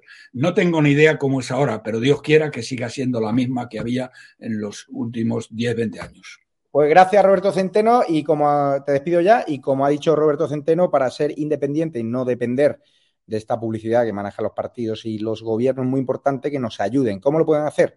Pues se meten en edatv.com, eh, en edatv.com, donde tienen, por ejemplo, las claves del primer discurso anti-Vox de Feijó, pueden seguir el programa a través de edatv.com, las claves del asalto a Melilla, un montón de historias sobre Rusia, Ucrania, temas que no podemos comentar en, en YouTube le dan al botón de colabora, siempre en la web, se registran en la web, recuerdo, os podéis hacer socio plata u oro, beneficiaros de distintos privilegios, hacer una donación puntual vía tarjeta de crédito TPV, donde protegemos, por supuesto, todos los, todos los números y dígitos. También tenéis distintas, descargáis, primero registráis en la web y quien no puede ayudarnos económicamente, otra forma de ayudarnos, ¿cómo es? Le decís a vuestra gente que se registren en edatv.com y se descarguen las apps, la última actualización, en Google Play, en Android TV, en Apple Store y en Fire Stick. Siempre la última actualización muy importante. También tienen un Bizum 678-566. 760, si lo podemos ver en pantalla, el Bizum 678-566-760, una cuenta bancaria de Ibercaja, Ibercaja ES72 2085 9298 7803 3043 1954, repito, ES72 2085 9298 7803 3043 1954. También la comunidad YouTube, en la versión web de YouTube, le dais a unirse. Es muy fácil, tenéis privilegio en función de lo que paguéis. Info para el que nos quiera mandar información. PayPal también tenéis una cuenta, o sea, no será por vías y es muy importante nos apoyen porque queremos seguir creciendo. Estoy haciendo un esfuerzo de lunes a domingo pues prácticamente 15 horas al día. Estoy agotado, pero con tanta intensidad informativa hemos marcado la agenda en el asunto del PP. Vamos a contar las claves del asalto a Melilla. La verdad, la verdad, la verdad, la verdad. Nosotros no podemos engañar a nuestros espectadores y siempre nos basamos, sobre todo en temas tan sensibles, en fuentes oficiales y fuentes de inteligencia y por eso les vamos a contar por qué decidieron los usajarianos saltar hoy la, la valla de Melilla. Muy interesante la información. Además, vamos a tener policías nacionales, guardias civiles y representantes de Vox y del Partido Popular que lo van a valorar. Os dejo el enlace aquí en YouTube. Os quiero ver ahí a todos porque hacemos un esfuerzo en hacer un pedazo especial. Ahí ya tenéis el enlace, el especial sobre Melilla a las nueve y media de la noche. Luego vendrá Carles Enrique aquí en este canal, en Estado de Alarma Un Sensores. Me voy diez minutos a ver si puedo comer algo, a tomarme un, un, un pie. Daros las gracias por todo lo que hacéis con nosotros. Y Merche pregunta sobre el murciano. Por supuesto, al murciano tampoco lo quería el PP y por eso se, se sigue apostando por él, ofreciéndole todas las condiciones económicas que él siempre pidió. Y luego, pues, si él decide marcharse a hacer un proyecto por libre, por supuesto que tiene las puertas abiertas para lo que él necesite, pero hubo presiones y yo lo mantuve y, fue excelente mientras duró y lo que necesite. Así que lo dicho, van a venir expertos a las nueve y media a contar la verdad del asalto a la valla de Melilla, sin fake news, sin estridencias, sin, sin informaciones descontextualizadas, porque es importante, sobre todo, eh, ser un medio serio, respetuoso, y la reputación de Estado de Alarma está por encima de mí y de cualquier nombre, fundamental. Así que daros las gracias y os queremos. Así que, pero ayúdennos y compartan este directo con toda su gente en Telegram, sigan en nuestras redes sociales, en Instagram, en Facebook, en Twitter, muy importante ahora que nos siguen puteando y que el Facu siga ahí pues, denunciando las cuentas masivamente. Un abrazo fuerte.